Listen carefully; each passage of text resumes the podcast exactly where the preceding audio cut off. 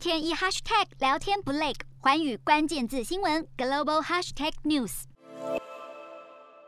众多川普粉丝仿佛受到催眠，为阻止国会认证拜登胜选，直接以人数优势突破警方封锁线。史无前例攻进国会山庄，强迫参众两院暂停选举辩论。二零二一年才开始，美国民主政治就进入史上最戏剧化的极端时刻。在民粹与极端主义吹拂之下，美式民主掀起跳跃不安的长浪。其后，美国进入疗伤止痛过程，没有出现俄罗斯与中国看衰的民主倒退。但一个月后，有一个亚洲国家却从民主刚起步，一夕间沦为军头的痉挛。从年轻人到出家人，从作为人口主体的缅族到散居边境少数民族，纷纷发动示威游行。没有人乐见军方大开倒车，监禁缅甸民主精神领袖翁山苏基，强行用枪杆子夺权。缅甸国防军总司令敏昂莱迅雷不及掩耳驱逐民选政府，颁布军事管制。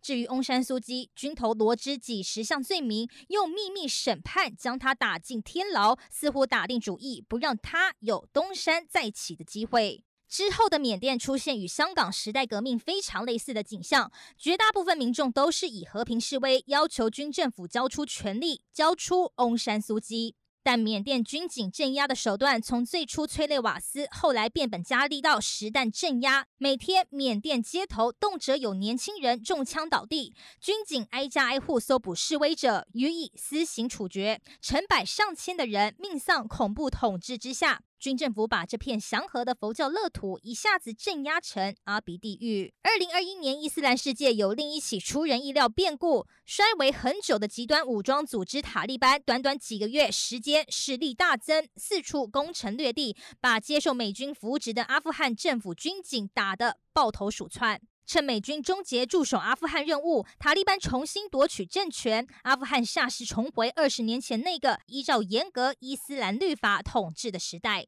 武装分子端着枪爽玩游乐设施模样，令人感受到巨大违和感。与此同时，宗教警察当众体罚，重新回到大街。阿富汗女性出于恐惧，重新穿回罩袍，把自己包得密不透风，以免受到性骚扰后还要被检讨。幼小一代暴露在极端思想当中，恐怕被洗脑为下一个圣战分子。美军撤离阿富汗，不仅留给中亚一个权力真空，撤离过程太过匆促，也被塔利班拿来宣传他们赶跑帝国主义。更糟糕的是，阿富汗百姓担忧塔利班清算，有门路的人逃往美国，但绝大多数民众只能携家带眷来到边境，看能不能去邻国避难。流离失所的难民构成一场人道灾难。至于发生在二零二一年冬天这场白俄波兰边境上演的难民危机，背后潜藏更复杂的国际角力。白俄强人总统卢卡申科因为先前强行劫机抓捕反对派人士，遭到欧盟制裁。卢卡申科刻意给成千上万中东难民过境白俄，还有意无意引导怂恿难民前进欧盟。必经之道的波兰气得直跳脚，不断向东部边境增派军警。一来阻止难民进入，二来防范俄罗斯趁乱派兵犯境。欧盟认为普丁是幕后操盘手，教唆白俄导演了一场难民烂戏。而波兰强行驱赶难民的景象被俄罗斯、白俄拿来嘲笑。